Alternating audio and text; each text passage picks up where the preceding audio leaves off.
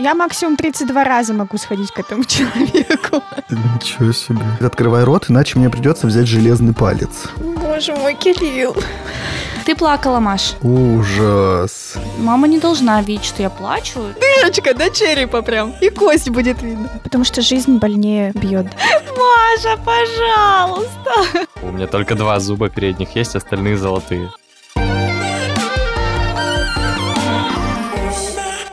Всем привет! Это третий сезон подкаста «Я боюсь». Здесь мы говорим о страхах, о том, что чувствует каждый, но не каждый готов обсуждать. Меня зовут Кирилл. Всем привет, меня зовут Аня. Привет, я Маша. Всем привет, меня зовут Саша. Сегодня мы будем говорить о страхе, знакомом каждому. И даже если вы сами не боитесь лечить зубы, то наверняка кто-то из ваших друзей или родственников или знакомых боится до ужаса. В нашей группе ВКонтакте и в Инстаграме мы попросили слушателей поделиться своими историями. Спасибо, что вы нам их отправили. И если вы еще не подписаны на нас в соцсетях, то срочно исправляйтесь. Все ссылки есть в описании этого выпуска. Ну и подписывайтесь, пожалуйста, на нас там, где вы слушаете подкасты, в Apple подкастах, на Яндекс Музыке, в Spotify Spotify или Кастбоксе и вообще на любых подкаст-площадках. Кстати, на Яндекс Музыке сейчас появились лайки, сердечки, и мы уже порадовались, что у нас почти полторы тысячи ваших сердечек. Не забывайте их ставить и дальше, пожалуйста. Спасибо вам большое за звездочки, отзывы, лайки. Все это нас очень заряжает.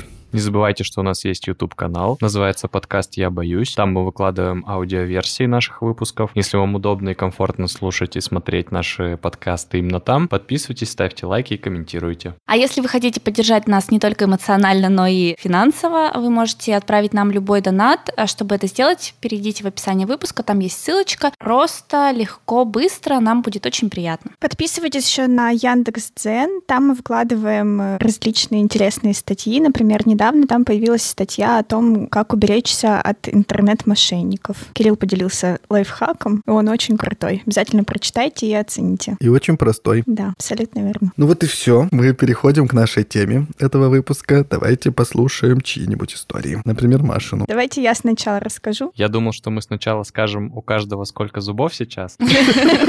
Так это еще посчитать надо сначала. У меня, кстати, все зубы пока на месте. Блин, везет. 32 норма? Да, наверное. Но ну, у меня вот эти дальние, они еще как бы не до зубы. Еще молочные.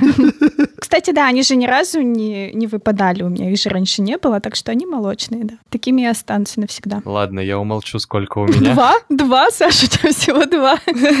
Да, хорошо, что нас нет на видео, никто не видит, что у меня только два зуба передних есть, остальные золотые. Почему Маша начинает этот выпуск? Потому что она нам уже призналась, что скоро ей идти к стоматологу, а она жутко боится. Да, буквально через э, два дня я записалась, причем после длительных уговоров и слез, я записалась таки на удаление зубомудрости. Восьмерочки. Восьмерочки. Ты плакала, Маш? Нет, Рома. Рома стоял на коленях и плакал. Маша, пожалуйста. Удали уже. Да нет, на самом деле, когда я в последний раз ходила к стоматологу, это было несколько лет назад. Не надо так. Когда еще дантисты были. Ходите чаще к стоматологу. В общем, я ходила, мне полечили все зубы, но вот эти восьмерки, они были уже с кариесом, и врач сказала, ну я не буду тебе их лечить, их все равно удалять. Фаталистка такая. Я такая думаю, блин, а как я должна жить с ними? А оказалось, что вообще, в принципе, врачи-стоматологи, вот есть такое мнение, что их вообще, в принципе, не лечат, эти восьмерки, потому что их реально нужно удалять. И это легче сделать, чем их залечить. Короче, капец. И вот буквально несколько дней назад я ела тоннами конфеты. Обычный Машин вечер. Шоколадные. Обычный ненастный вторник, да. Я поглощала конфеты вот так вот, как э, экскаватор. У меня заболел зуб, заболела вот эта восьмерка. Причем заболел так сильно, что мне начало стрелять в затылок. В общем, это было ужасно. И, короче, я поныла маленечко, походила, поревела потом. Потом муж очень долго меня уговаривал. В итоге я записалась к стоматологу. Мне будут удалять эту восьмерку, и я безумно боюсь. Я очень боюсь. Ну а что ты боишься, Тамаш? Ты же живешь уже в современном веке. Медицина продвинулась, все хорошо. Я понимаю. Мне кажется, у меня какой-то вот этот животный страх, он из детства идет. Я вам сейчас расскажу, как я в первый раз ходила к стоматологу. Это было, когда у меня начал считаться первый молочный зуб меня повели к стоматологу, к женщине. Я пришла, села. Мне кажется, моя мама волновалась немножко больше, чем я. И такое ощущение, что она, ну, реально боялась за меня. Она сидела рядом со мной, и в какой-то момент, я сама этого не помню, но мне рассказывали, что я укусила стоматолога, прокусила ей перчатку, палец до крови, и она, короче, начала орать, и мы быстренько убежали. Мама? Нет, стоматолог. Я думаю, она... Я думаю, что она орала от боли. Бедная вообще женщина, мне очень жаль. Но вот так вот вышло. Я вообще почему-то в детстве достаточно много кусалась. Я в первый раз, когда тоже к логопеду сходила, в первый единственный раз, она тоже залезла мне пальцами в рот, и я тоже ее укусила. Вот, поэтому я картавлю, ребят. Извините, пожалуйста, все, кого это раздражает, но я вот... Всех, кого я покусала, извините. Да, и все, кого я покусала, тоже извините. И все, кто попытается исправить этот дефект, я тоже покусаю. Я тоже покусаю, если что, да. Вот, и после, ну вот после этого случая ужасного с кусачим ребенком, я думаю, моя мама больше не отважилась водить меня к стоматологу, и все мои молочные зубы либо выпадали сами, либо мне подсовывали яблочко какое-нибудь твердое, либо, если как бы они с первого раза не хотели выпадать, их э, вырывала моя бабушка. Моя бабушка, она такой достаточно жесткий человек. Она просто била тебя в челюсть. Ну нет, но она не церемонилась со мной. То есть э, моя мама там говорит, ну, потихонечку так бабушке говорит, там у Машки верхний зуб шатается, посмотри. А бабушка просто начинает что-то мне говорить, как-то уговаривает. Нет, не, Отвлекать? не уговаривает, да, отвлекает. Такая типа, Маша, или там что-нибудь, или песенку спой, или что. Потом, оп, увидела, оп, надавила, все, нет зуба. Кошмар. Ужас. Это были самые легкие случаи. А, Были такие случаи, вот один я прям очень хорошо помню. Я ревела, я убегала, я пряталась за кресло, но бабушка все равно за мной ходила. Она говорила, хватит реветь, ты чё, типа, давай сейчас все быстренько вырвем и все. А я вообще, у меня была такая истерика ужасная, жуткая. И вот эта надвигающаяся бабушка, она просто была как что-то вот неотвратимое полностью. Ты этого не избежишь. То есть нет такого, что моя бабушка сдалась такая и пошла по своим делам, типа, ну и реви тут дальше. Такого не было никогда. Она всегда все Она как судьба наступала. да, Кирилл, она всегда все доводила до конца. Если у нее не получалось это обманом как-то сделать, ну, легко, то она Хитростью. да, то она просто, типа, догоняла и выламывала этот зуб к черту. О, это жесть. Это было ужасно вообще. Когда у меня закончились молочные зубы, мне кажется, я перекрестилась. Господи, наконец-то. Она переключилась на коренные. Нет, нет, слава богу, нет. А следующая история, извините, что я столько времени отнимаю, но у меня реально это эпопея какая-то зубная. Последняя травмирующая история пришла ко мне в 14 лет, когда мой дядя, добрый человек, решил, что типа все, хватит. Хватит уже ходить с кариесом, надо идти лечить зубы. И он отвел меня в стоматологическую поликлинику в государственную, и там мне попалась просто жесточайшая женщина. Вот моя бабушка по сравнению с ней это просто цветочки.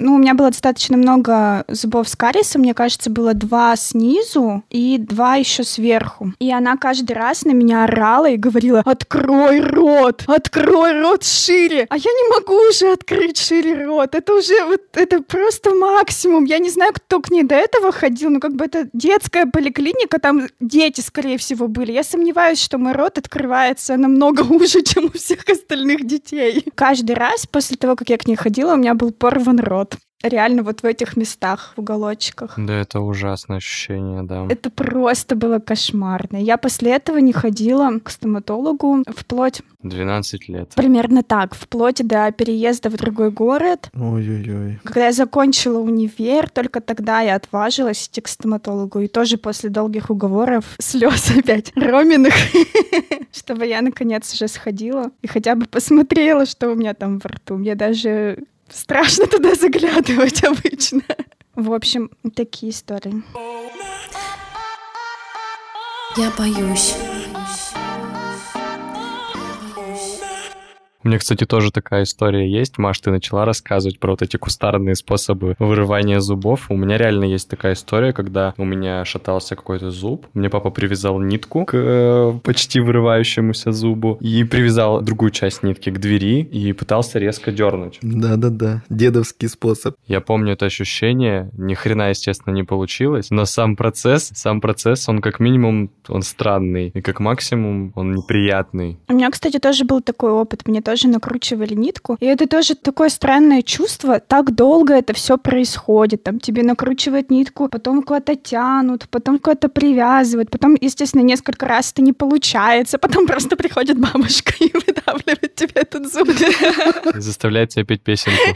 Нет уже, какая песенка-то? Уже все понятно, что с тобой будет. Тут уже не обманешь. Песенка спета. Да, песенка уже спета, абсолютно. Да чё вы со своей дверью здесь? Давайте я дерну.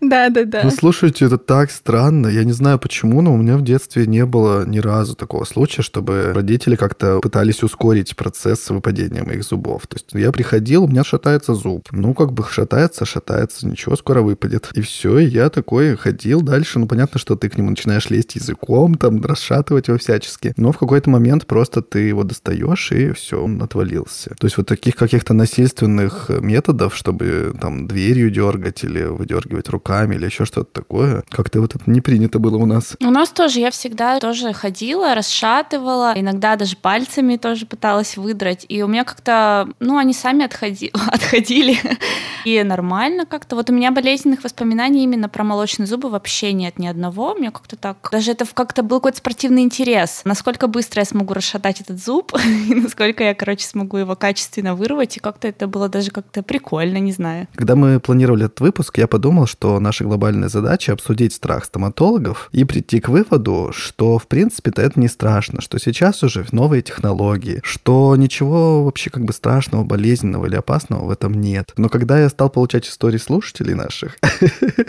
я испугался немножко и подумал, не превратим ли мы тех, кто никогда не испытывал такого страха, в людей боящихся. Но надеюсь, что этого не будет. Сейчас мы все обсудим. Если у вас будут свои комментарии, обязательно присылайте их нам потом. Может быть, мы послушаем сообщение стоматолога. У нас есть и такое в запасе. Давайте. Итак, что рассказать а, про страх стоматолога? Я работала терапевтом в поликлинике. Некоторые пациенты предпочитали алкоголизацию перед приемом. У меня был один пациент, который пришел со странным поведением и запахом, и тут же признался, что он с утра принял на грудь так сказать, для поддержания боевого настроя. Конечно, мы его сразу перезаписали, дали рекомендации, что так нельзя делать. Очень много у меня коллег вспомнили про случаи обмороков или повышенного давления или другой психосоматики. А в таких случаях уже становится страшно не только пациенту, но и всему медперсоналу, потому что ну, тут нужно оказать, э, бывает, что неотложную помощь и вызвать э, скорую помощь. У меня на приеме у пациентки однажды из-за стресса очень сильно поднялась снизилось давление, а мы прекратили прием, и к тому времени, как скорая приехали, у пациентки нормализовалось давление и самочувствие. Как позже она сама призналась, у нее был очень большой стресс из-за лечения, она пыталась его скрыть, но вот тело ее выдало. А, ну, конечно, все люди очень переживают перед стоматологическим приемом. Например, какой-нибудь взрослый большой мужчина приходит на прием и очень боится, он 10 лет не был на приеме из-за страха. Или наоборот, э, приходит маленький-маленький ребенок, совсем крохотный, который вообще не боится никаких стоматологических манипуляций. Вообще, самые частые бояки — это взрослые пациенты, которых напугали в детстве. Например, а, в результате лечения зубов в условиях плохого обезболивания или резкого отношения со стороны стоматолога. У меня некоторые пациенты предпочитают лечиться в наушниках или просят включить им какое-то кино, чтобы отвлечься от неприятных манипуляций. Значит, из истории про невероятный страх,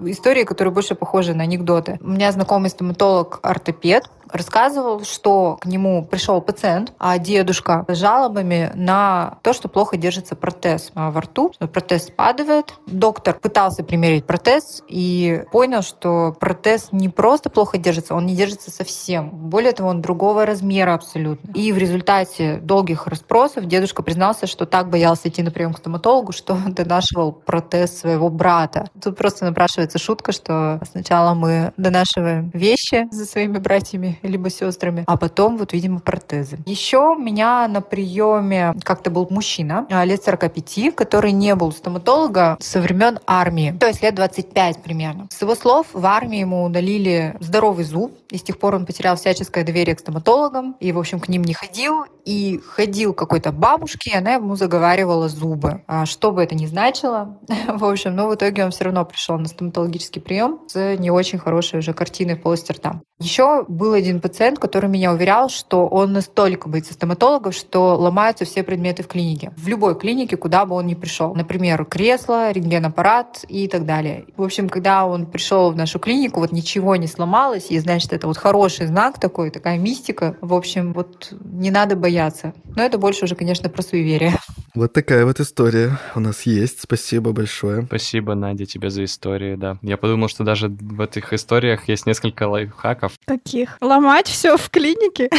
Нет, например, не пей перед тем, как пойдешь. Да-да-да, я же обычно так делаю с утра. Я, кстати, подумал, что прикольная вот эта техника о том, что ты надеваешь наушники, слушаешь музыку или смотришь фильмы, отвлекаешься от того, что происходит, и не концентрируешься на вот этих вот зубных махинациях. Не знаю, мне кажется, очень сложно отвлечься в этот момент. Попробуй, Маша, через два дня. Приду в наушниках. Или пьяненькая. Включи подкаст. Пьяненькую уже тебя развернут. Да я поняла уже. Все планы рушат мы. Смотрите, как точно специалист описывает причины этого страха. Что в детстве либо человек попал на некачественное какое-то лечение, ему причинили боль, либо человека пугали его родители, которые сами боялись, понятно, в какое время они жили, какая аппаратура тогда была, и вот это все истории про страшные советских стоматологов. Мне почему-то кажется, что вот нынешние дети уже не будут бояться стоматологов, потому что сейчас уже все клиники платные. В принципе, вот когда даже я в последний раз была у стоматолога, там была такая приятная женщина, она так со мной разговаривала, очень мило. Вообще все было прекрасно, и даже не было практически больно. Главное, наверное, это постоянно ходить к стоматологу и не бояться, но очень трудно себя пересилить. Я знаю, что мой страх стоматологов, не могу сказать, что он какой-то тотальный или большой, потому что в итоге мне все равно пришлось регулярно ходить к стоматологам, но родился этот страх в самом тоже детском возрасте. Не помню, сколько мне тогда было лет, мне кажется, лет 4 или 5. И мне нужно было сходить на прием к стоматологу, и мы пришли. Это специальная детская стоматология в городе. Но нужно понимать, что это 90-й год. И тоже оборудование еще пока оставляет желать лучшего. Я прихожу на этот прием, меня смотрит врач. В принципе, все нормально. Зубы вроде бы нормальные, но у одного зуба есть проблема. И она говорит, я предлагаю его не лечить, а просто удалить. И я как бы, в принципе, такой доброжелательный ребенок, улыбаюсь ей, все, сижу, все делаю, что она говорит. И тут меня берут за ручку и ведут в другой кабинет. Я уже тут чувствую что-то неладное, маме не разрешают почему-то со мной войти. Когда мы туда заходим, меня садят в кресло, спиной к двери причем. Садят в кресло. Привязывают, фиксируют голову. Нет, ставят кресло и подходит большой какой-то дядька. И он мне говорит, что сейчас мы будем вырывать зуб. У него в руках какие-то очень страшные инструменты. Мне самому вообще не по себе и страшно. Я начинаю волноваться. Он пытается меня заставить, чтобы я открыл рот, я не открываю. Он говорит, открывай рот. я открываю, но как только он начинает приближаться с инструментом, я снова закрываю. И он мне говорит, открывай рот, иначе мне придется взять железный палец. Железный палец есть такая штука, ну, по крайней мере, раньше была. Я очень надеюсь, что сейчас ее нет. Боже мой, Кирилл.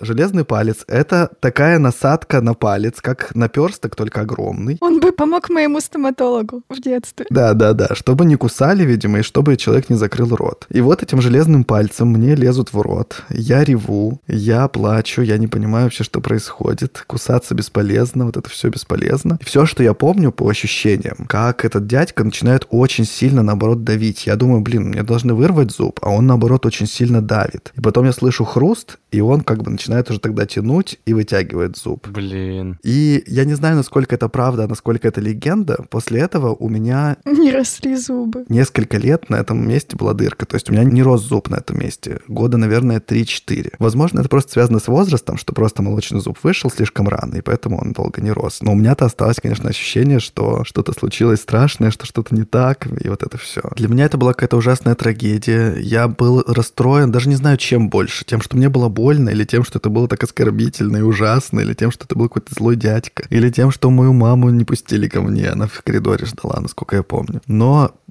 как мне рассказывала потом мама, я начал реветь и не останавливался. Ей пришлось. Ей пришлось. Взять свой железный палец. Стукать вот так вот. Нет, мама, наоборот, очень с добром и с нежностью ко мне отнеслась. Она положила меня поперек коляски, потому что в коляске лежала моя сестренка маленькая и везла меня домой, а я просто свисал вот так вот с двух сторон коляски, плакал все это время, слезы вот так вот капали и оставляли след на земле.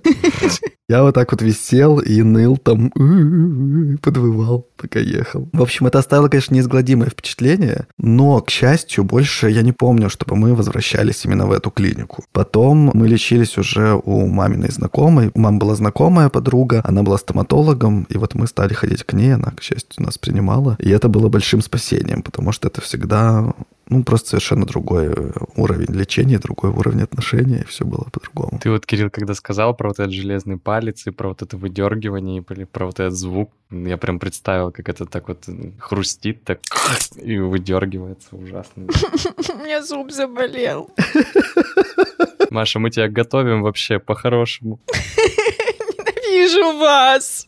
Ну, Маш, я тебе еще раз повторю, что это было в 90-е годы. А потом, когда я ходил, понимаешь, я просто не мог поверить. Когда я впервые пришел в клинику, где было новое оборудование, я просто не мог поверить, что мне сначала, конечно же, было страшно. Меня уговаривали, вот по тебе даже не будет больно, все будет хорошо. Но я не мог в это поверить. Когда меня все-таки уговорили и начали сверлить зуб, я понял, что я сижу, и мне реально вообще не больно. Без обезболивания, без всего, мне просто не больно, потому что там подают какой-то воздух, подают немного воду. Все это не так вообще страшно и совершенно не больно. Откачивают слюну. Откачивают слюну, да. Ну, то есть как-то все было вообще по-другому. Они бьют по затылку, как в, в этих в госучреждениях. Ну, в общем, самое страшное это в отношении всегда, да, получается, вот в этом вот э, бытовом садизме самих стоматологов. Честно говоря, мне кажется, что да. Даже просто, если тебе спокойно говорят, что сейчас будет происходить, да, и дают тебе понимание того, как будет двигаться эта процедура, что сейчас будет делать стоматолог, ты уже чувствуешь себя спокойнее, ты как будто бы знаешь, что сейчас будет, я готов к этому. Угу. А вот если отношение такое резкое, и это, мне кажется, тоже, наверное, иногда можно понять, когда у тебя огромный поток людей, и каждый начнет выкобениваться, ты, наверное, немножечко хочешь всех поставить на место, но, с другой стороны, профессионалы, мне кажется, все равно находят в себе силы к тому, чтобы найти подход персональный к человеку. Угу. Ну вот да, я, наверное, первый выпуск за все, за все время нашего подкаста, когда я могу сказать, что я наконец-то не боюсь той темы, которую мы обсуждаем. Я вообще не боюсь стоматологов. Я один раз там в жизни вырывала зуб. Перед этим я волновалась. Ну, просто волновалась, как перед любой манипуляцией, да, там, с твоим а, организмом. Есть же вообще страшные какие-то вещи, там, когда там нервы удаляют или пульпиты. Ну, вот вообще вот очень такие страшные. И часто это как раз у детей бывает. У меня были только кариесы, и мне как-то повезло с этим. Да, я предлагаю послушать еще историю нашей слушательницы. Эту историю нам прислала Вера. И спасибо ей большое, потому что она оказалась первой мы только закинули клич о том, что нам нужна тема эта, и Вера сразу же прислала нам голосовое. Будьте как Вера. Привет, ребята, какую вы прекрасную тему-то вспомнили про стоматологов. У меня вообще с ними достаточно сложные отношения, причем не могу сказать, что это как-то вызвано травмами детства. Знаете, пугает скорее то, насколько это дорого, нежели то, насколько это больно, поэтому стремилась лишний раз не ходить. Но вот лет, наверное, пять назад начались проблемы, возраст, начали болеть зубки, и некоторые некоторые там зубы мудрости, естественно, там должны были идти под удаление. Я тянула до последнего всегда, пока уже весь нурофен в доме не выпит, и уже слезы капают из глаз, потому что капец как больно. Меня мой муж тащил за шкварник к доктору, я там либо лечила, либо удаляла эти зубы, и потом думала, господи, как прекрасно жить вот без этой боли, и чушь я раньше-то не пошла. И потому что дорого, ну и потому что страшновато. Вот за последние годы я привыкла, каждый год практически хожу, что-нибудь подлечиваю. В прошлом году очередной пульпит, пломбировали там все каналы, и на последнем канале мне пломбировочный материал зафигачили так, последний канал, что меня, видимо, задело какой-то нерв. И я вот лежу в этом кресле стоматолога, больно нереально, рот закрыть нельзя, потому что мне там орудуют, и у меня просто слезы из глаз текут. На меня смотрит стоматолог и его ассистент, понимаешь, что-то не то, а у меня просто текут слезы, потому что мне вот больно, а я ничего сделать-то с этим не могу. Он говорит, все, все, уже все. Ну, классно, что уже все, но потом я еще, наверное, часа три отходила от этого вот. Я как-то попривыкла к стоматологам за последние годы, а тут вот такая вот фигня. Так, теперь еще и страшно, потому что дорого, и страшно, потому что страшно. Но вообще зубки надо лечить обязательно, потому что, честно говоря, чем дальше, тем хуже. Не затягивайте, потому что иначе придется рвать половину зубов одновременно, а потом еще столько же вставлять, и это будет еще дороже всякие импланты и прочая фигня. Так что ходите к стоматологам, не бойтесь есть обезболивающие препараты, и вообще надо просто выбрать врача, которому вы доверяете, который делает хорошо, и которому вы будете говорить, колите мне до тех пор, пока я вообще не перестану все в этой жизни чувствовать. Чувствовать саму жизнь. Вообще, Вера, спасибо тебе большое за эту историю. Очень много точных моментов, точных попаданий. Да, спасибо большое, Вера. Я все время думаю о том, как же вот мне в себе выработать эту привычку. Во-первых, ходить к врачу. Знаете, вот эта история про то, что нужно раз в полгода, как минимум, ходить просто ради диагностики, ради как бы, как это называется, профилактики. Ради удовольствия. Но я никак не могу себя заставить пойти просто так, если ничего не болит, если нет необходимости острой. Ну да. Да, ну и вообще Вера затронула очень важную, интересную тему о том, что все-таки стоматология это очень дорого. Мне кажется, человек, который, не знаю, там ломает зуб или что-то такое с ним происходит, он в первую очередь боится не того, что это будет больно, придется пойти к стоматологу, а того, что это будет очень-очень дорого. И мне кажется, что сейчас зачастую бывает, что, например, человек сломает зуб, и ему страшно не пойти к стоматологу, потому что ему будет больно его восстанавливать, а потому что ему страшно, сколько за это денег возьмут. Потому что просто это, наверное, самый дорогой вид лечения, ну, из таких несерьезных, скажем так. Если там это не операция, не еще что-то. То есть, если у тебя там заболел живот, ты там сходил к гастроэнтерологу, например, на прием там заплатил тысячу, там ФГС сделал еще там две тысячи, а я по своим, понимаете, пошла прайс. Вот, ну там тебе сколько таблеток прописали, ну ты примерно понимаешь, что это там, ну, сколько-то там денег, ну, подъемно. А когда ты идешь к стоматологу, ты иногда вообще не понимаешь. Они тебе там сделают, сделают, сделают, а потом, ну, все, идите, платите, с вас 25 тысяч. Ты такой, что?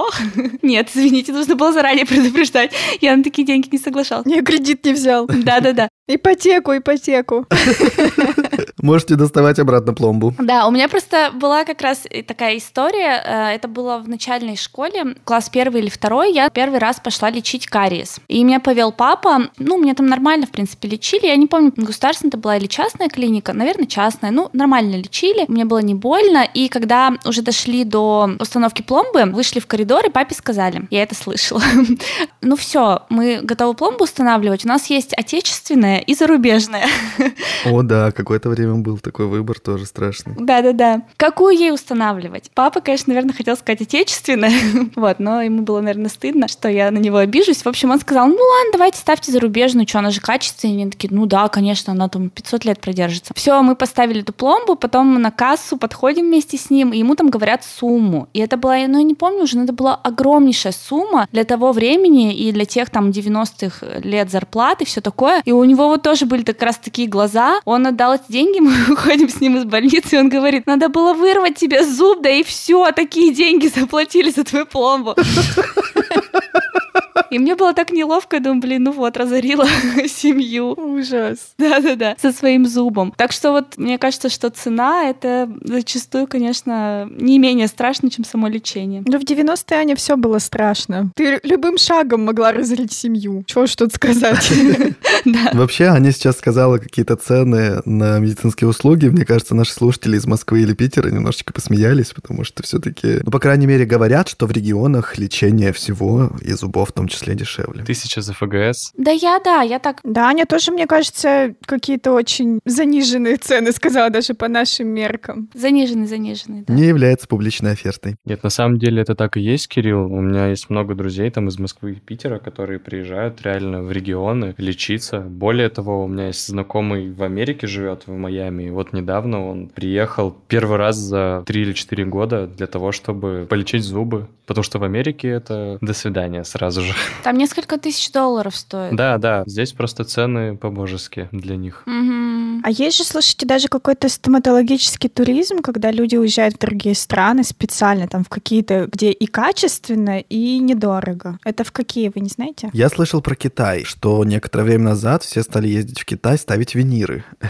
Вот я про это слышал. А про прямо лечение-лечение или там протезирование, не знаю. А я про Израиль. М-м. Ну вот я, да, я вот слышала много историй схожих с Сашей. Люди, которые живут давно в Европе или в Америке, русские, они приезжают, когда навестить своих там родителей, например. Первое, что они делают, это идут, ну вообще, в принципе, в больницу, чтобы чекап здоровья сделать, да. И, конечно же, к стоматологам. Ничего себе. Потому что там система совсем другая, к которой мы совершенно не привыкли, и еще и супер дорогая. Поэтому да. Или просто отечественная медицина, а не лучше всяких там зарубежных, забугорных, американских. Да, да, так Маша по телевизору и говорят сейчас.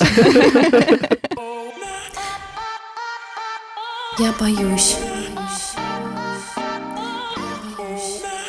Я предлагаю послушать еще одну историю от слушательницы, которая рассказала, как ей лечили зубы. Здравствуйте, меня зовут Елена. Я хотела бы поделиться своим отношением к стоматологам. Ну, скажу сразу, что мне лет немало, поэтому начинала я лечить зубы еще тогда, когда лечили зубодробильными машинами, но я никогда не боялась лечить зубы, правда. У меня никогда не было такого страха, я всегда шла и лечила, причем зубы у меня были не очень такие здоровые, очень часто я их лечила, и, в принципе, к 20 годам практически осталась уже без нервов в зубах. Ну, все равно я как-то вот не боялась никогда идти. Потом шло время, и появились новые машины, и, конечно, уже потом я лечила на нормальном оборудовании машины. Ну, конечно, это было очень так дороговастенько, но, слава богу, у меня есть подруга, которая нам лечила за умеренную плату. И вот, один раз, когда я была в положении, я пошла в нашу поликлинику, так как беременным должны были лечить бесплатно. В результате, когда я пришла в кабинет, оказалось, что новое оборудование не работает, новая вот эта вот машина, и меня посадили за старую машину. И когда мне начали сверлить этот зуб, то, конечно, я даже сразу же ощутила эту разницу. Это было кошмарно. Я просто остановила врача и сказала, у вас два кабинета пустых с нормальными машинами, а вы за бесплатно лечите беременным вот этим старым оборудованием. Встала и ушла. Я, конечно, лечить не стала и потом обратилась в другое место, но вот тогда я, конечно, поняла эту разницу. И, конечно, это очень грустно, что если бесплатно, то наша медицина вот так относится к людям. Ужасно. Может быть, вы помните, в фильме в каком-то есть кадры, где лечат зубы и ды-ды-ды-ды, вот этот звук. Иван Васильевич меняет профессию. Наверное, наверное. В общем, как бы это уже какая-то легендарная такая штука. ну продолжим.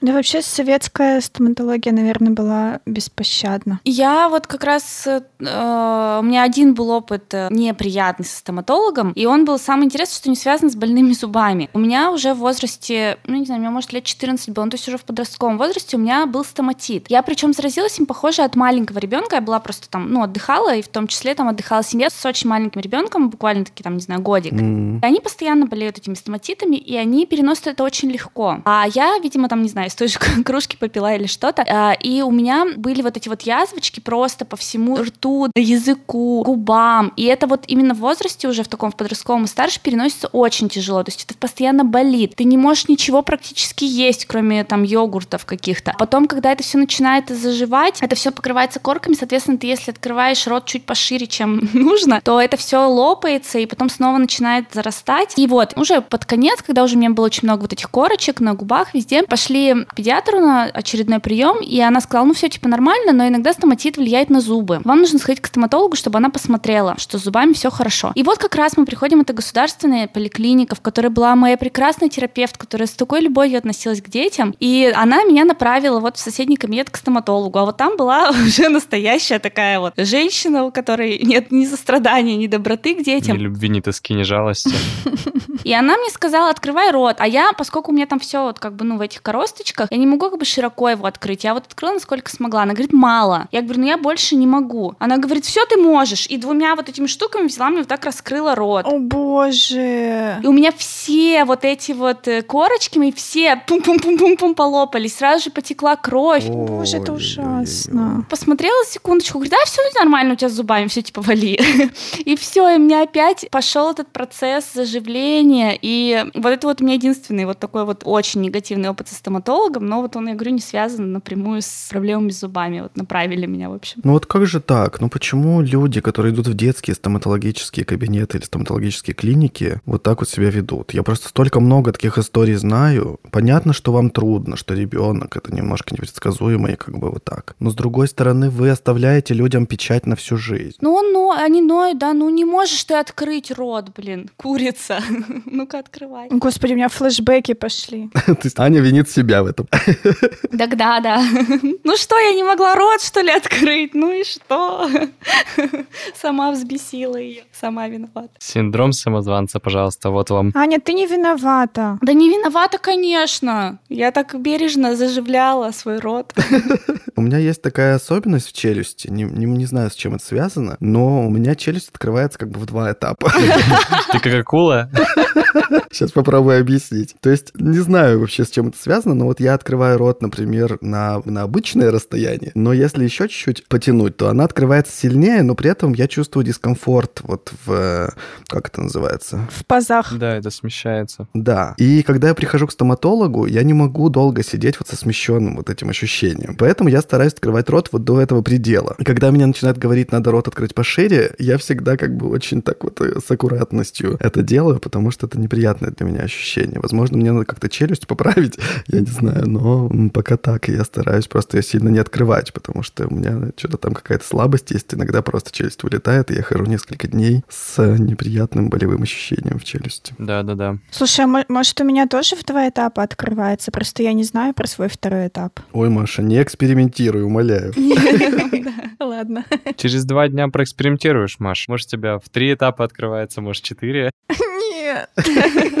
О, боже мой. Ну, спасибо большое, Елене, за историю. Спасибо, да. Да, спасибо. Мы снова услышали, что все-таки сегодняшнее состояние медицины и сегодняшнее состояние стоматологии несравнимо с тем, что было раньше. И чаще всего, если вы попали к хорошему специалисту, то все будет хорошо. Вы не будете испытывать столько страданий. Особенно сейчас, когда есть много разных видов обезболивания. А сейчас вообще даже некоторые клиники проводят любые процедуры с лечением зубов с такой седацией. То есть, когда тебя погружают в сон, Да, да, я тоже слышала про это. ты в это время спишь спокойно, у тебя там во рту ковыряются, ты хотя бы не знаешь, что там делают, и ничего не чувствуешь. Мечтаю об этом. Я, кстати, удивилась, что Елена сказала, что ее приняли беременной. Я слышала, что беременным вообще не лечат зубы. Или лечат, но без анестезии. Да, потому что реакция на анестезию может быть непредсказуемая. Я тоже про это слышал. Вот, я как раз хотела про анестезию сказать. А, Несколько лет назад пошел такой тренд лечить зубы без анестезии, если это не глубокий кариес. Мгм. И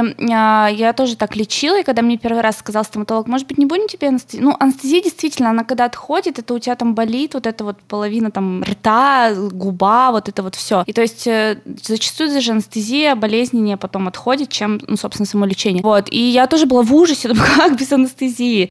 Мы что, в средних веках? Да-да-да. И все, а оказалось, что это вообще не больно без анестезии. И наоборот, даже прикольно. Ты вышел, сразу же ты можешь и кушать, и жить, и тебе не надо отходить, а мне секундочки. Кушать равно жить, понимаете, да? Да-да-да. Естественно. Вообще очень прекрасно. Я тут, знаете, э, недавно наткнулась на кое-что очень страшное по поводу стоматологии. Увидела у одной девушки историю о том, что ей нужно исправлять прикус.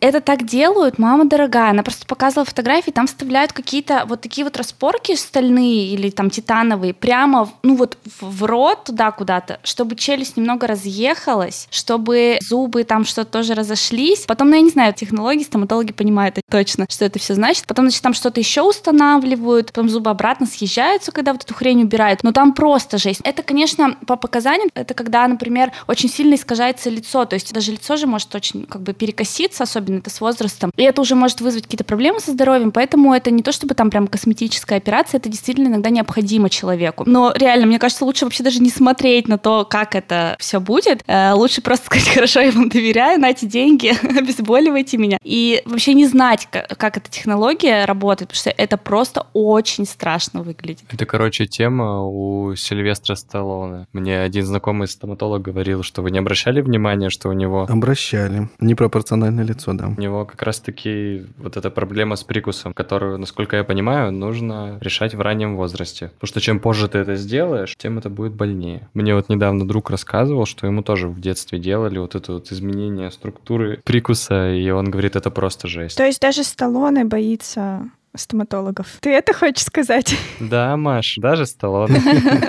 Ничего себе. Ну, либо у него там такая стадия была, что как бы, извините уже, уже пусть будет это вот вашей фишкой, дорогой Сильвестр. Да, кстати, если бы у него изменилось лицо, его бы, может, перестали на роли брать. Это тоже вполне возможно. Ой, а кто вы? Я Сильвестр Сталлоне, мы вам не верим. Да-да-да-да-да. Нет, это не вы. Вот же ваша фотка. Ну, знаете ли, у него после пластических операций очень сильно изменилось лицо, и ничего, берут до сих пор. Но у нас есть одна история от слушателя, которая как раз про брекеты и про вот эти вот более серьезные вмешательства в зубы. Давайте послушаем ее тоже. Я Александр Белик. Я ношу брекеты уже почти год. На брекеты я решился, потому что у меня проблемы с э, прикусом, проблемы с зубами спереди они начали желтеть из-за того, что они неправильно росли, их было тяжело чистить. Короче, ну, мне реально нужно было их исправлять. Это не какой-то там вот, ой, красивенько, чтобы было. Меня бесит, что они могут реально быстрее выпасть, на них камень там уже может образоваться. Ну, короче, там реально по показаниям я, короче, брекеты ставил. Сейчас вот они выправятся, и все будет запись. Я первый раз, когда в детстве вообще ходил к стоматологу, это было пиздец как страшно. Я просто в панике, там слезы, плач, истерики. Мама снаружи сидит, тоже плачет, потому что я плачу, все плачем, все рыдаем, все в очереди рыдают. Я выхожу из кабинета стоматолога и вижу, как все рыдают. В общем, все было очень тяжело. Но в целом э, стоматолог был очень добрая, хорошая, но я очень сильно боялся звука бормашинки. Видимо, плюс у меня изначально суперчувствительные зубы, и, вероятно, мне даже тогда надо было вкалывать анестезию. Ну, то есть, типа, даже когда я был ребенком, скорее всего, мне надо было просто под анестезией лечить, тогда бы мне, мне было больно. Первый раз у меня заболели зубы в Петербурге, я понял, что все, так, я в аду, мне нужно искать нового специалиста, потому что я всю жизнь, все свое детство ходил там в Свердловской области к своему любимому стоматологу. Он у меня был один в детстве, потом появился другой уже во взрослом возрасте, их вот было два, все, у меня больше никого не было из стоматологов. И тут мне нужно кому-то идти в Петербурге, я проконсультировался со своей лучшей подругой на тот момент, она посоветовала своего стоматолога, и это оказалось просто счастье какое-то. Доктор Королева просто божественно, она оказалась главврачом в стоматологии. В общем, все зубы мы с ней вылечили, все было супер, в порядке. Она классная женщина, все всегда мило и приятно. Потом я захотел пойти к ортодонту, и ортодонт это было очень грустно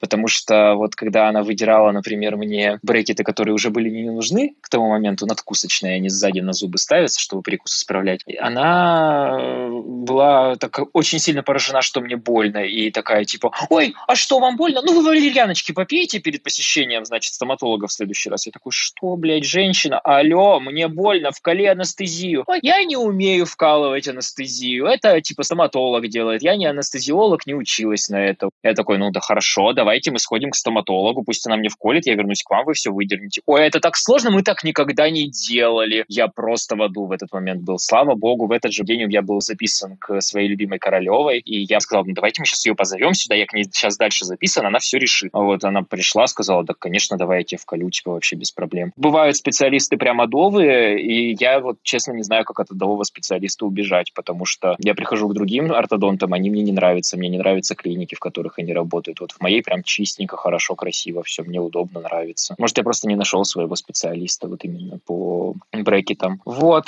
переживаю сейчас за этапа снятия брекетов, потому что мне опять нужно будет просить сделать мне анестезию вверху и вниз, все, все поставить в анестезию. Как на это отреагирует моя ортодонтичка, я не знаю. Ну, есть последнее. У меня бабушка в детстве очень сильно что-то там у нее какой-то стресс, стресс от стоматолога был какой-то, или она вообще ни разу в жизни не ходила. Ну, короче, какой-то ад у нее там с советским опытом стоматологии, и из-за этого опыта она сейчас э, боится вообще ходить к стоматологу, мы всей семьей ее уговариваем, что типа сейчас не так страшно у стоматологов. Вколят укольчик и вообще не больно будет. Если тебе больно от укольчика, то тебе помажут там перед этим анестезийкой, которая тебе сделает не больным даже сам укольчик, и будет у тебя все супер, вот. Да, позитивненько. Хотя бы мне брекеты не надо, и, и на том спасибо. Саш, спасибо тебе большое за историю. Я надеюсь, что в купе со всем, что мы здесь обсуждаем, она немножко вдохновит наших слушателей на то, что нужно найти хорошего специалиста. Я боюсь.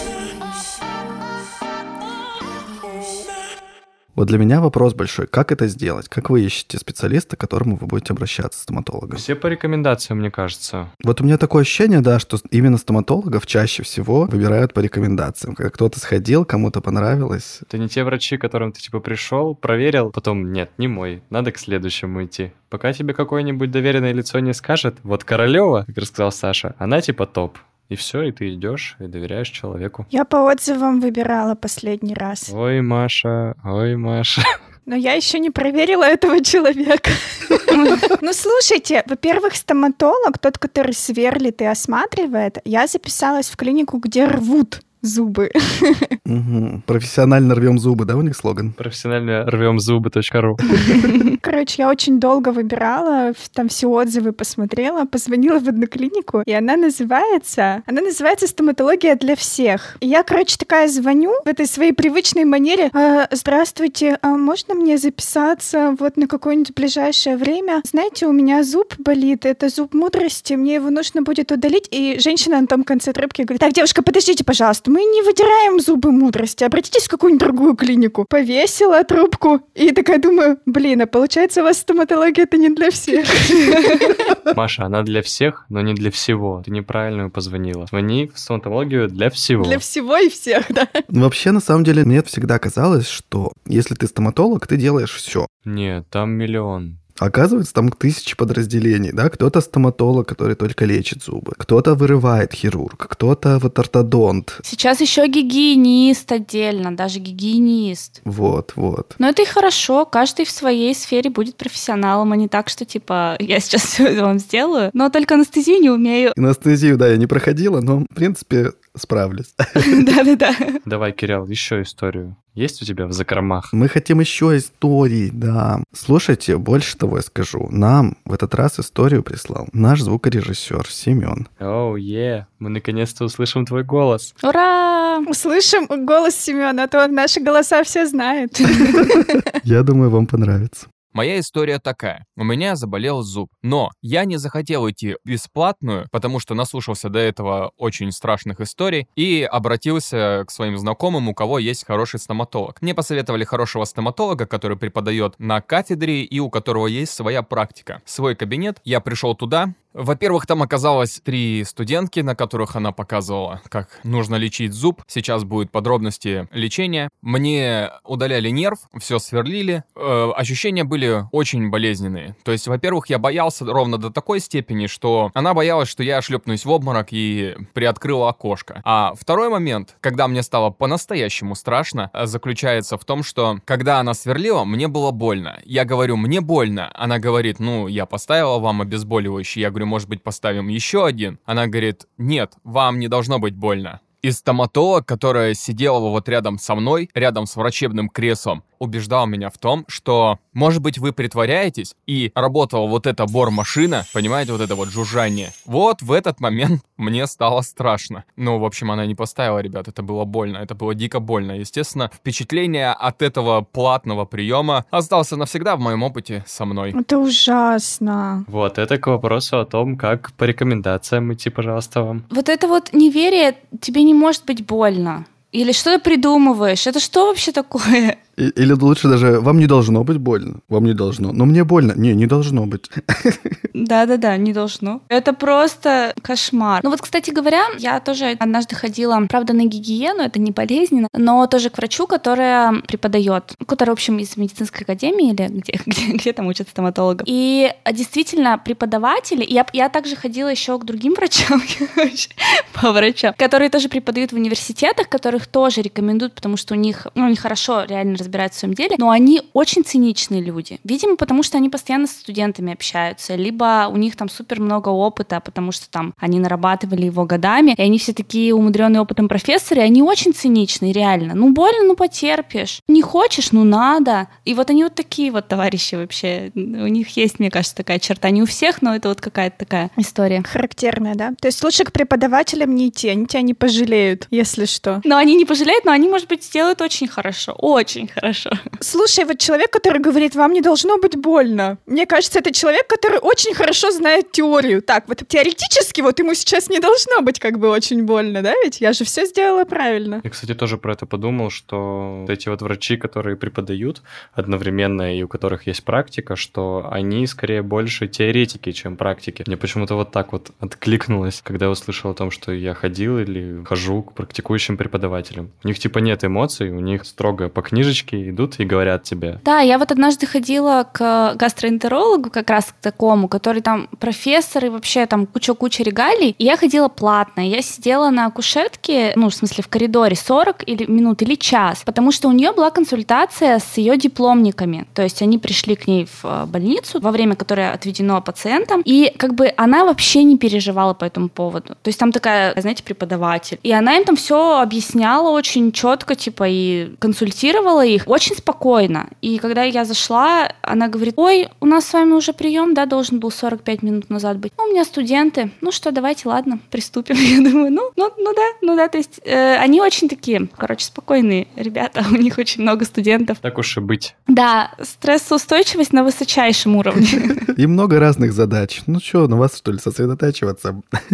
А я, слушайте, кстати, не поняла, что вот это вот значило, что у человека было три студентки, на которых она показывала. А Что она показывала? Я думаю, что она просто им показывала на тех, кто приходит лечиться. Да, да, да, да, да. А, а вот это вот интересно тоже. Вот если я не хочу, чтобы на меня смотрели другие люди, мне как бы и так стресс. Ну, откажись, Маша. Ой, Маш, я слышал как-то историю про гинекологический прием, на который завели студентов без спроса. Да, да, да, да. Я тоже слышала. Да, и это ужасно. И это, я считаю, тоже неправильно. И про роды, когда на роды приходит 20 человек. Отвратительно просто. Да, да. Я надеюсь, что постепенно все-таки этика какая-то у нас возобладает в этом вопросе. Но это совсем другая история, как сказал бы один человек. А вот про несработавшее обезболивание у меня есть еще одна история. Правда, она не в звуке, а в тексте. Вот такое сообщение. В детстве один раз анестезия не подействовала, а стоматолог не проверила и как рванула зуб. И все, с того момента, хотя головой понимаю, что это единственный злополучный случай в моей жизни, и сейчас все гораздо проще и лучше. Но вот как-то совсем с этим миром стоматологии у меня официально не любовь. 26 лет, а до сих пор живот сводит при мысли о посещении стоматолога. Написала нам любовь. Такое сообщение. Про не проверила. Я, Маш, сейчас тебя немножко под... э, тебе хороших эмоций. В общем, э, я как раз ходила вырывать зуб не так давно, как раз зуб мудрости, э, и мне там обезболил этот, этот врач меня обезболил, и он проверил, он там тыкал и говорил, вот здесь чувствуете, здесь чувствуете? Я говорю, вот здесь нет, здесь да. Он говорит, ну все, тогда еще сидим. И он прям очень хорошо проверил со всех сторон, и когда я уже вообще реально ничего не чувствовала, то есть он мне тыкает, а я вообще не чувствую этого. А он мне вырвал, и мне было вообще, я вот этот момент вырывания вообще не почувствовала, я только слышала, как э, вот это, ну там, типа, как это называется-то, господи, типа плоскогубцев, как они просто по зубу, ну тоже, он как бы тоже трещал зуб. Я вот слышала только вот это, вот этот звук. Но то, что в этот момент зуб выходил из моей десны, я вообще не чувствовала. И все, он как бы мне показал его, говорит, вот, будете забирать? Я говорю, нет, спасибо, не интересует. Да-да-да, у меня была точно такая же ситуация, когда я ходил вырывать зуб мудрости. Мне обезболили, мы немножко подождали. В принципе, я вообще ничего не чувствовал, кроме тоже вот физических вот этих вот э, шкрябаний, да, по зубу и какого-то такого звука, от которого немножко не по себе, но боли вообще никакой я не чувствовал. Да, да, то есть это вообще не больно. Я понимаю, что есть какие-то очень сложные случаи. Э, Вот мне как раз он сказал, что у вас вот другой зуб, он вырос очень плохо, и там, скорее всего, кривой корень, и, возможно, придется разрезать десну. Вот этот зуб я так и не удалила два года, я уже не могу записаться, как раз потому что, ну, это уже немного страшнее. А так, если все нормально, то это без проблем. Спасибо, Аня. Ты немножко меня воодушевила. Пожалуйста, Маш. Кстати, в наушниках приходи, ты даже скрежета зуба не будешь слышать, ты вообще не почувствуешь. Вот, да, я тоже подумала о том, что все говорят, что слышно вот этот треск зубов. Мне кажется, если я услышу треск зубов, то там даже форточка открытая не поможет, я грохнусь в обморок тут же. Кстати, про форточку открытую, Кирилл, там есть история у нас. Можно ее сейчас включить, если она в контекст вложена. Это история одного стоматолога, который нам ее прислал. Давайте послушаем, да. Так, вот, история была не со мной, но у нас была в клинике лет 10 назад, не знаю. В общем, клиника у нас находится на первом этаже, и получается в хирургическом кабинете два больших просто гигантских окна. Заходит пациент, делается ему анестезия, пациент несколько минут сидит в кресле, и, ну, начинаются там манипуляции, там, или удаление зубов, или еще что-нибудь. А тогда еще кондиционеров не было, и, конечно же, лето, жара, открыто окно. И что думаете? Пациенту ставят анестезию, он такой сидит, доктор отворачивается на пару минут, куда-то отходит, возвращается, пациента нет. Он такой, типа, что за хрень? Смотрит, окно открыто, доктор подходит к окну и говорит, поворачиваю голову, а пациент просто куда-то в конце двора уже убегает, там, топит вообще изо всех сил. Ну и все, не знаю больше. Приходил он еще или не приходил, больше не знаю. Но то, что пациент свалил от страха, видимо, с первого этажа прям поликлиники, сбежал из кабинета, по-моему, тоже жесть какая-то. Блин, я ждал такую историю, когда люди просто убегают вообще из кабинета через окно. До свидания. То есть это не придуманные, понимаете? Это реально такие, может кто-то реально сигануть. Маша, иди в клинику на первом этаже. Я уже записалась, я не знаю, на каком на этаже. Да к тебе надо снова звонить, теперь спрашивать. Здравствуйте, я хочу вырвать зуб. Скажите, а вы на первом этаже находитесь? Ой, спасибо большое за эту историю, это очень круто. Да, подняла настроение. Я боюсь. Хочу рассказать еще одну историю из своего детства. Она связана с зубами, и, к сожалению, для меня она растянулась на многие-многие годы. Случилось так, что в первом классе, когда я был, мы оставались вечером для того, чтобы готовить какое-то там представление, какому-то празднику. Я не могу себе объяснить, для чего и зачем и почему. У нас была какая-то пауза, перерыв. Я подошел к двери класса. Дверь была открыта, и я решил посмотреть в дверную скважину, в замочную скважину. И вот я наклоняюсь к этой скважине, и в этот момент кто-то пинает дверь с той стороны. И ручка двери попадает мне ровно в зуб. Вот самый передний зуб. Я отлетаю, пытаюсь прийти в себя, потому что довольно сильный удар, я вообще как бы не понял, что происходит. Но когда я прихожу в себя, я понимаю, что ровно половина переднего зуба у меня сколота. Я, конечно же, ужасно напугался. Я не понимаю, что делать. В этот момент я еще и чувствую, что при вдохе, когда холодный воздух попадает, я чувствую боль. Свист. Я думал, свист. Как ежик резиновый. Дыркой в боку свистел. Нет, нет, к сожалению, я чувствую боль. Лучше бы свист. Я чувствую боль и как бы не могу вдыхать. То есть я закрываю сразу же рот, начинаю дышать через нос, бегу быстрее домой. Когда прибегаю домой, все, что я могу сделать, это я начинаю реветь и говорить, что мне нужно что-то невразумительное, показывать этот зуб. Естественно, все испугались. Меня пытаются накормить, а я не могу есть, потому что на любую изменение температуры, хоть немного горячее, хоть немного холодное, у меня сразу же реакция и боль. И мама экстренно записала меня к стоматологу, вот к нашей знакомой, к которой мы ездили специально, и она нас там лечила. На следующий день мы приезжаем туда, и мне предложили нарастить зуб, поскольку он еще не сформировался, мне только 7 лет, и он еще будет расти, мне предлагают нарастить зуб. Просто часть сверху, такую пломбу, сформировать ее как бы в форме зуба, все это сделают. И начинают это делать, и процесс очень больной. Я не знаю, почему тогда мне не ставили анестезию, возможно, потому что она не стала, не подействовала бы на сам нерв, который у меня оголен был, потому что мне просто прикасались инструментами прямо к нерву. И вот нужно было сточить этот край сколотый, чтобы к нему нормально пристала пломба. И вот это одни из самых страшных для меня воспоминаний из детства о лечении зубов, потому что я понимал, что другого выхода нет, надо просто терпеть. И вот я сижу, меня льются слезы, я там делаю какие-то звуки, типа рот нельзя закрывать. И рот нельзя закрывать довольно продолжительное время. И потом мне делают такую специальную пломбу с каким-то супераппаратом, который ее укрепляет еще особым образом. Но на этом, к сожалению, моя история не заканчивается, потому что зуб мой живой растет, пломба маленькая, и в какой-то момент она просто отлетает. Для меня, естественно, это воспоминание сразу же той ситуации. У меня снова стресс. Первый раз это случилось, когда я пришел домой из школы, сел обедать, налил себе горячий суп, и вот только я подношу ложку к рту, у меня зуб тыщ, прям отлетает со звуком. Я такой, нет, нет. Начинаю звонить маме на работу, реву в трубку. Мама, у меня снова зуб отпал, я не могу дышать, я не могу говорить. Ну, короче, вот, снова паника, снова мы едем туда, мне снова наращивают зуб. Но я на самом деле очень благодарен Марине Юрьевне, так звали стоматолога, за то, что она не стала убивать нервы у этого зуба, и он продолжал расти, то есть он оставался живым, и мне не приходилось там как бы сильно страдать. Периодически, да, эта пломба отпадала, но мы ее обратно возвращали, наращивали, все было хорошо, и я так проходил очень долго, пока уже мой организм, видимо, перестал расти. Сейчас эту нарощенную пломбу на переднем зубе я ношу уже довольно долго, и пока она, слава богу, держится, я надеюсь, продержится еще долго, потому что мне все равно кажется, что естественный твой родной зуб живой, это лучше, чем протез, и лучше, чем вот какие-то такие штуки. Хотя, возможно, специалисты-стоматологи сейчас со мной бы поспорили, потому что есть много разных направлений, в том числе, например, виниры, когда вообще стачивается часть твоего живого естественного зуба, и сверху делаются разные накладки. И вроде бы как, это тоже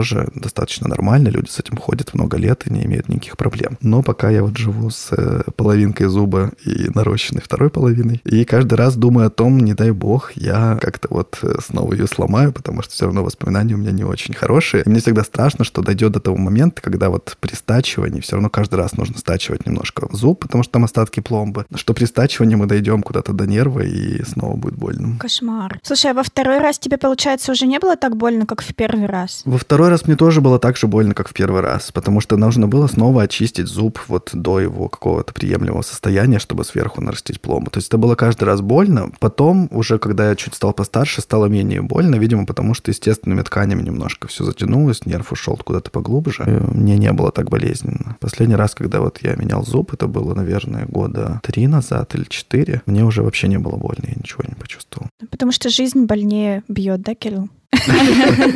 Если с этим сравнить, то вообще поход к стоматологу, знаете ли, это праздник. Какая мораль-то, Кирилл? Ты больше не смотришь в замочные скважины? В замочные скважины я больше не смотрю. Ну, больше того, у меня есть просто еще естественные ограничения. То есть я ничего не кусаю передними зубами. То есть вот как в рекламе откусить яблоко, например, я не могу. То есть чаще всего яблоко я режу себе и жую на боковых зубах. Откусываю что-то, если я вдруг при необходимости, то я стараюсь жевать другой половиной, противоположной вот этому нарощенному зубу. Так что свои ограничения, конечно, сразу же появляются. Я вот вообще думаю, как дети, какие дети молодцы все-таки, потому что... Потому что доживают до взрослого возраста. Доживают, ну да, действительно, это так. Конечно, им страшно. Я просто вот э, про себя тоже помню, первый мой поход к стоматологу был, который я помню, еще в садике. У меня были немножко искривленные верхние зубы. Мне нужно было поставить скобку. Такая проволока, которая по передним зубам, ну или по нижним идет, а крепится она как бы к такой вторая десна, короче. Ну, не десна, а вот эта вот верхняя часть. В общем, чтобы ее поставить, нужно сделать слепок, и нужно еще там что-то с десной сделать. Вот мы тоже ходили, были 90-е, мы ходили к какому-то вот такому врачу. Я, конечно же, еще ничего не ожидала, потому что я не знала, что это такое. Меня убедили, что все будет не больно, но было реально больно. И сидела моя мама, я на нее смотрела, и я вообще ни звука не произнесла, ни звука, я не вздрогнула. Я просто смотрела с такими как бы испуганными глазами, но я все очень-очень-очень мужественно выдержала. И моей маме сказал стоматолог, что у вас такая девочка смелая и храбрая, какая молодец и все такое. Я шла до дома в шоке. Ну, у меня был какой-то шок, я не плакала, ничего. Ты просто не понимала, за что со мной так. Да, но как бы я не жаловалась и не плакала, и меня уложили спать, я проснулась, и все было уже хорошо, и с тех пор вообще мое универсальное средство от всех проблем — это поспать. Или покушать. Ну, слушай, Ань, я восхищаюсь, восхищаюсь тобой. Да, я просто думаю, что если сейчас бы мне так же, я бы точно, у меня бы точно полились слезы. Я бы, конечно же, стенала бы потом, весь вечер бы ходила по квартире, стенала, что я так, мне так больно, я так настрадалась, и вообще этот мир ужасен. В детстве как-то, ну, не знаю, как-то вот ты страдаешь, да, ну, ты как-то вот точно. Я была намного смелее в детстве, намного легче все это переносила. Думала, что я должна быть сильной, я должна все выдержать. Я буду смелой девочкой. Ничего себе. Ничего ты, Аня, какая бой. Ох, нет, у меня не было такой установки. Я сейчас как раз, когда ты рассказывала, вспомнил историю, за которую мне до сих пор стыдно. Я, конечно, оправдываю себя тем вот страшным случаем с детства, когда мне вырвали зуб, и он не рос несколько лет. Это было так страшно и ужасно и травмирующе. Но в следующий раз мне пришлось вырвать зуб уже лет, наверное, в 14 или в 13. То есть взрослый, в принципе, подросток. Мы приходим как раз к нашей знакомой стоматологу лечиться, и она приходит к выводу, что все, зуб бесполезно уже этот лечить, его надо вырывать вырывать. И тут у меня начинаются флешбеки, я начинаю бояться ужасно, я говорю, нет, нет, нет, нет, нет, пожалуйста, нет. Она говорит, ну нет, я все-таки не вижу, что здесь бесполезно что-то делать, давай вырывать. Я не знаю, что со мной тогда случилось, возможно, это и называется истерика. Просто я не давал вообще подступиться к своему рту. Я просто отворачивал голову, вот так вот, начинал крутить ее вправо и влево. В 14 лет? 14 лет, понимаешь? Я отворачивал голову, я начинал реветь, я стонал и говорил, нет, нет, нет, ни в коем случае. Там же уже пришла мама, начала меня уговаривать. Марина Юрьевна меня стоит уговаривает, все меня стоят уговаривают. Медсестра уже подошла, ну что ты, ну что ты, взрослый парень. И вот это все, а я просто не могу, я не могу собраться, я не могу как бы встать и убежать через окно, но... Потому что не первый этаж. Да-да-да. Но и ничего не могу с собой поделать. Я просто говорю, да-да-да, все, все, я собрался, давайте, открываю рот, она начинает тянуться ко мне вот этими клешнями, я начинаю отводить голову и ничего не даю сделать. К моему стыду это продолжалось, ну, в районе 40 минут. Только уговоры, только просьбы, только соберись духом, и я собираюсь и снова начинаю вертеться. Но потом как-то меня уговорили все-таки. Я посидел, подумал, э, видимо, пришел уже в себя, и э, вот Марина Юрьевна выдернула этот зуб.